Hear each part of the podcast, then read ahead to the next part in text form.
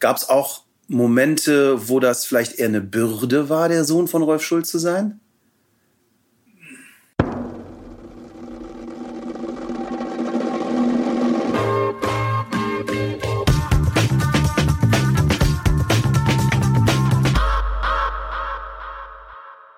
Gab es auch Momente, wo das vielleicht eher eine Bürde war, der Sohn von Rolf Schulz zu sein? So in der Wahrnehmung? Ja, oder? gut, mit, also man muss damit umgehen können. Und, äh, Also, dass man immer verglichen wurde, anstatt für seine eigene Leistung zum Beispiel ja, gewürdigt zu werden.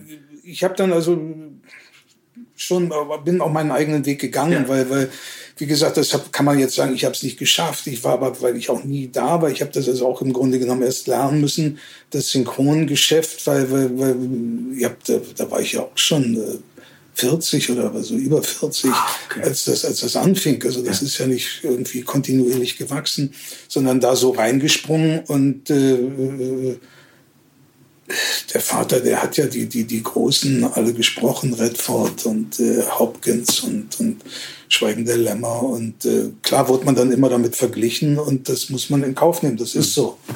Das ist, äh, ja, es ist so.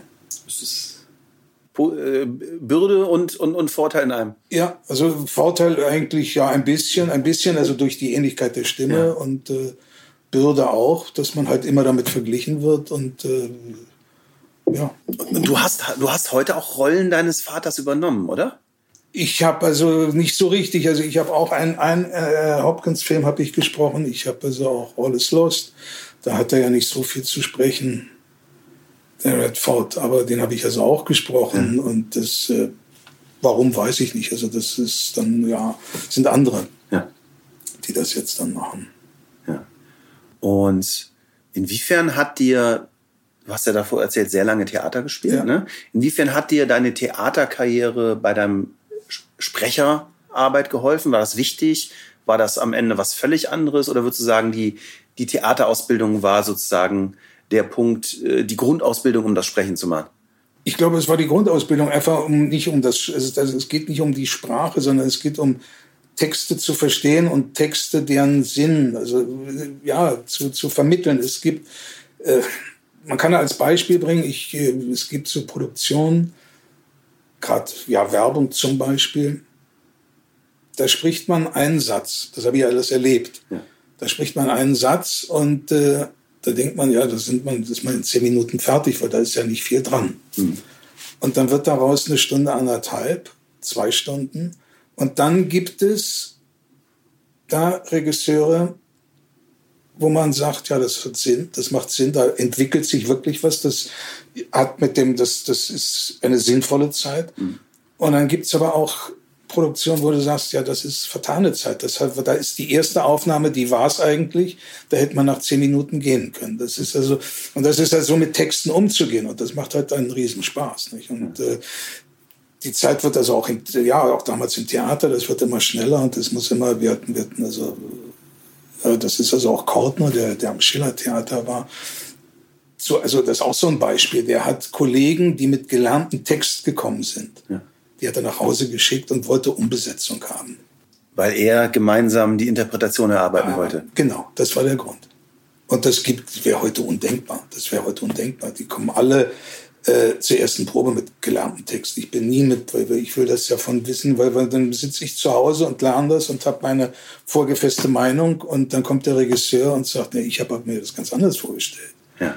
Und dann fängt man ja wieder bei Null an. Und äh, weil der Text, den kriegt man ja sowieso irgendwie dann drauf. Das Ja. ist Nebensache eigentlich, also beim Theaterspielen jetzt. Und ich, ich glaube, was, was ich oft auch sehe bei Werbung im Studio, ist die Herausforderung nochmal eine ganz andere, wenn fünf Leute sind, die dir sagen, was, was du tun sollst. Ja, die ja, fünf das- sich nicht immer einig sind. Wie, wie geht man damit um? In diesem Prozess?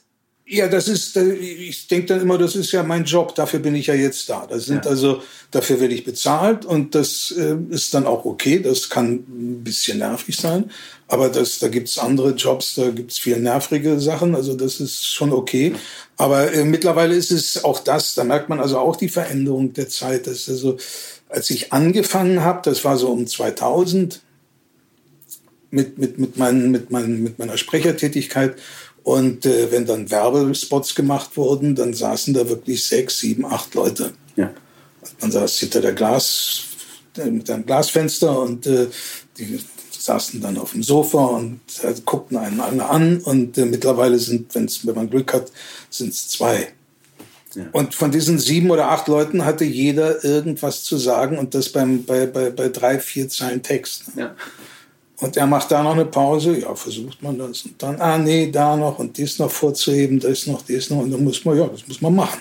Ja, ich glaube, sehr oft, sehr oft passiert es ja auch, dass man, dass die Leute, die nicht professionell mit Stimmen und Sprecher umgehen, sehr, die kennen schon ihre Marken sehr gut und ich glaube, es ist immer, man muss immer sagen, die wissen schon sehr genau, was sie tun und die machen auch einen sehr guten Job. Die haben aber eben nie gelernt, über Gehörtes, über Akustisches zu reden.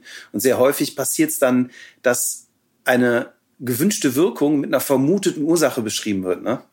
Also ja. machen wir eine Pause, dabei denken sie eigentlich, ach, es wirkt etwas hektisch. Ja. Und anstatt zu sagen, hast du eine Idee, wie wir es weniger hektisch kriegen, schlagen sie vor, mach doch mal eine Pause, obwohl die Idee vielleicht Quatsch ist. Ja, ja, ja klar. Das ist also, ja, Sprache ist ein weites Feld. Das ist. Äh Unser heutiger Podcast-Partner sind wir selber. Wir suchen nämlich neue Kollegen. Und wenn du Account Manager bist, Programmierer, Projektmanager und am besten vielleicht Erfahrung im Bereich FMCG, Werbeagenturen, Filmproduktion oder Radio hast, dann freuen wir uns auf deine Bewerbung. Gehe auf alexjacobi.ai slash jobs und schau dir unsere offenen Stellen an. Wir würden uns freuen, von dir zu hören.